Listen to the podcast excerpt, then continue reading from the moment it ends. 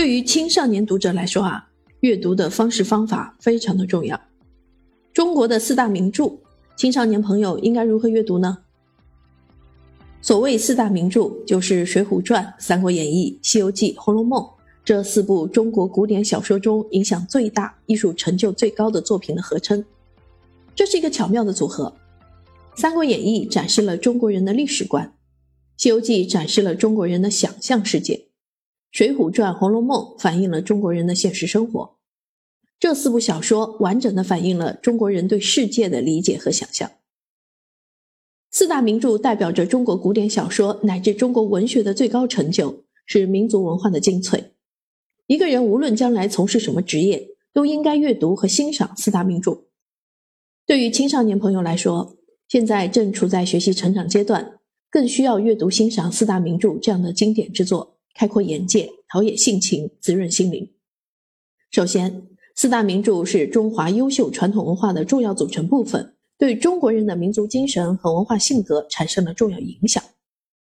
比如《三国演义》中诸葛亮鞠躬尽瘁、死而后已的献身精神，《水浒传》中梁山好汉扶弱抗暴、打抱不平的侠义精神，《西游记》中唐僧师徒团结一心、不畏艰难的团队合作精神，《红楼梦》中贾宝玉平等待人、关爱万物的宽容开明精神，这些都是宝贵的精神财富和文化遗产。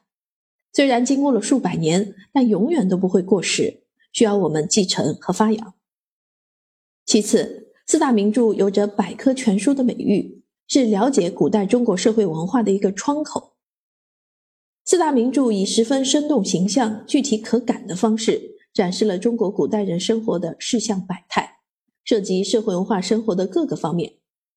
仅就普通的日常生活而言，古代人是怎样吃饭的？一天吃两餐还是三餐？他们的饮食结构如何？他们是如何穿衣的？有着怎样的时尚？他们是怎么出行的？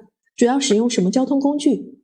他们的主要娱乐方式又是什么？等等，这些有趣问题的答案在小说中都十分直观的呈现出来。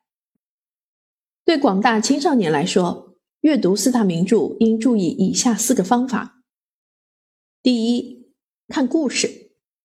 这是小说最吸引读者的地方。看故事要弄清时代背景、人物关系、重要情节，进而对众多现象进行归纳总结，思考故事背后的原因。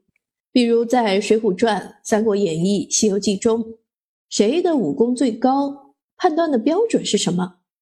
再比如曹操为什么不杀刘备？宋江为什么要接受招安？唐僧为何如此懦弱？再比如，在《红楼梦》中，林黛玉为何要葬花？这些都需要认真的思考。第二，看人物，人物是小说的灵魂。阅读小说，人物自然是关注的重点。四大名著塑造了一批性格各异、栩栩如生的人物形象，使人印象深刻。阅读作品时，要注意每个人物的基本情况，特别是他的性格。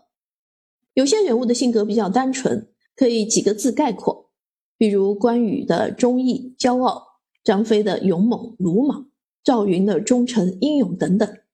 但有些人物的性格就比较复杂了，比如猪八戒，比如贾宝玉，他们往往兼具多重性格特征，要注意其性格由哪些因素组成，哪些是主要的，哪些是次要的。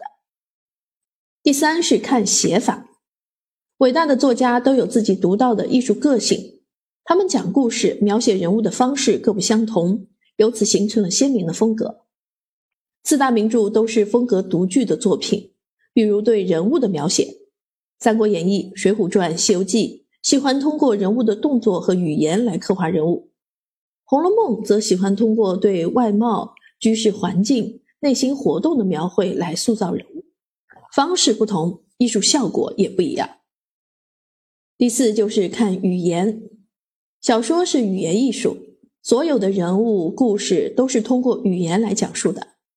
语言的个性主要体现在故事讲述、人物对话等方面。比如《红楼梦》中王熙凤的语言十分活泼俏皮，闻其声如见其人。